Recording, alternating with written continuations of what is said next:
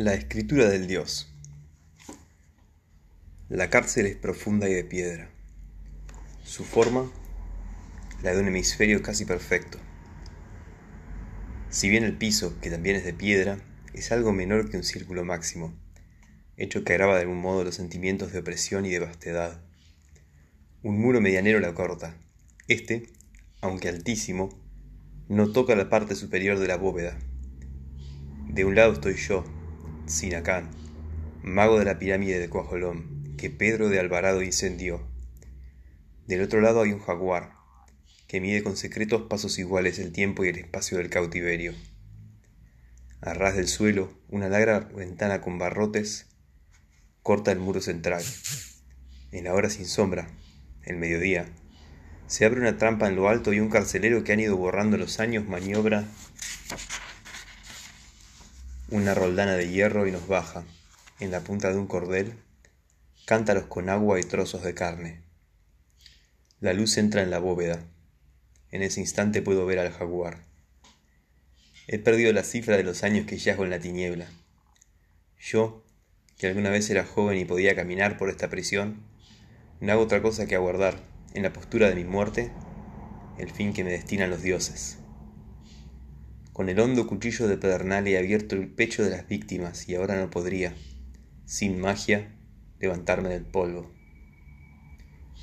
La víspera del incendio de la pirámide, los hombres que bajaron de altos caballos me castigaron con metales ardientes para que revelara el lugar de un tesoro escondido.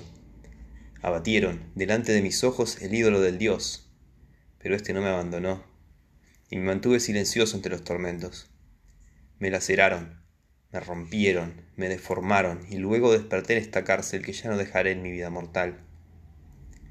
Urgido por la fatalidad de hacer algo, de poblar de algún modo el tiempo, quise recordar, en mi sombra, todo lo que sabía. Noches enteras malgasté en recordar el orden y el número de unas sierpes de piedra o la forma de un árbol medicinal. Así fui develando los años, así fui entrando en posesión de lo que ya era mío. Una noche sentí que me acercaba un recuerdo preciso. Antes de ver el mar, el viajero siente una agitación en la sangre. Horas después empecé a avistar el recuerdo. Era una de las tradiciones del dios. Este, previendo que en el fin de los tiempos ocurrirían muchas desventuras y ruinas, escribió el primer día de la creación una sentencia mágica, apta para conjurar esos males. La escribió de manera que llegara a las más apartadas generaciones y que no la tocara el azar. Nadie sabe en qué punto la escribió ni con qué caracteres, pero nos consta que perdura, secreta, y que la leerá un elegido. Consideré que estábamos, como siempre, en el fin de los tiempos, y que mi destino de último sacerdote del Dios me daría acceso al privilegio de induir esa escritura. El hecho de que me rodeara una cárcel no me daba esa esperanza. ¿Acaso yo había visto miles de veces la inscripción de Cojolón? Y solo me faltaba entenderla. Esa reflexión me animó y luego me infundió una especie de vértigo. En el ámbito de la Tierra hay formas antiguas, formas incorruptibles, eternas. Cualquiera de ellas podía ser el símbolo buscado. Una montaña podía ser la palabra del dios, o un río, o el imperio, o la configuración de los astros. Pero en el curso de los siglos las montañas se allanan, y el camino de un río suele desviarse, los imperios conocen mutaciones y estragos, y la figura de los astros varía. En el firmamento hay mudanza.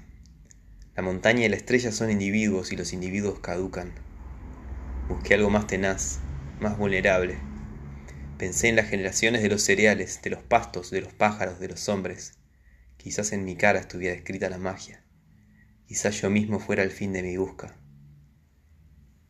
En ese afán estaba cuando recordé que el jaguar era uno de los atributos del dios.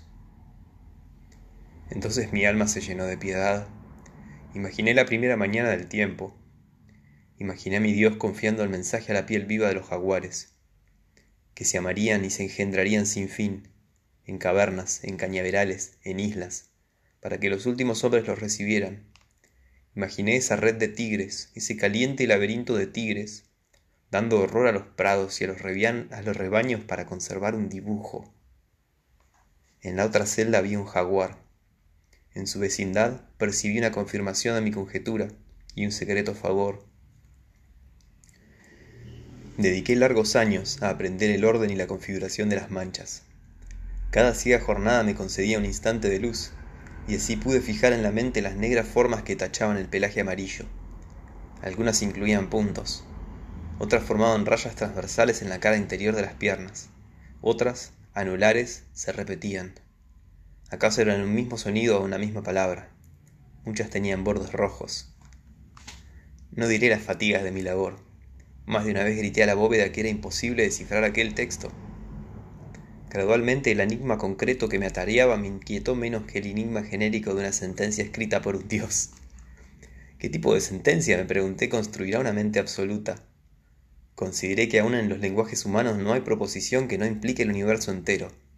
Decir el tigre es decir los tigres que lo engendraron, los ciervos y tortugas que devoró, el pasto de que se alimentaron los ciervos, la, la tierra que fue madre del pasto, el cielo que dio luz a esa tierra. Consideré que en el lenguaje de un Dios, toda la palabra denunciaría esa infinita concatenación de los hechos y no de un modo implícito, sino explícito, y no de un modo progresivo, sino inmediato. Con el tiempo, la noción de una sentencia divina aparecióme pueril o blasfematoria. Un Dios, reflexioné, solo le debe decir una palabra, y en esa palabra la plenitud. Ninguna voz articulada por él puede ser inferior al universo o menos que la suma del tiempo. Sombras o simulacros de esa voz, que equivale a un lenguaje y a cuanto puede comprender un lenguaje, son las ambiciosas y pobres voces humanas todo, mundo, universo. Un día o una noche, entre mis días y mis noches, ¿qué diferencia cabe? Soñé que en el piso de la cárcel había un grano de arena, Volví a dormir, indiferente. Soñé que despertaba y que había dos granos de arena. Volví a dormir. Soñé que los granos de arena eran tres. Fueron así multiplicándose hasta colmar la cárcel y yo moría bajo ese hemisferio de arena. Comprendí que estaba soñando. Con un vasto esfuerzo me desperté. El despertar fue inútil.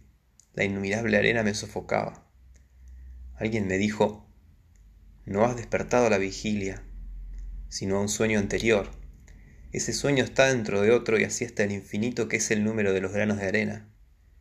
El camino que habrás de desandar es interminable y morirás antes de haber despertado realmente. Me sentí perdido. La arena me rompía la boca, pero grité, ni una arena soñada puede matarme, ni hay sueños que estén dentro de sueños. Un resplandor me despertó en la tiniebla superior se cernía un círculo de luz. Vi la cara y las manos del carcelero, la rodaja, el corder, la carne y los cántaros. Un hombre se confunde gradualmente con la forma de su destino. Un hombre es, a la larga, sus circunstancias. Más que un, más que un descifrador o un vengador, más que un sacerdote del Dios. Yo era un encarcelado del incansable laberinto de sueños,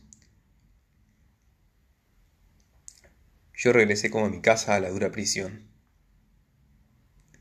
Bendije su humedad, bendije su tigre, bendije el agujero de luz, bendije mi viejo cuerpo doliente, bendije la tiniebla y la piedra.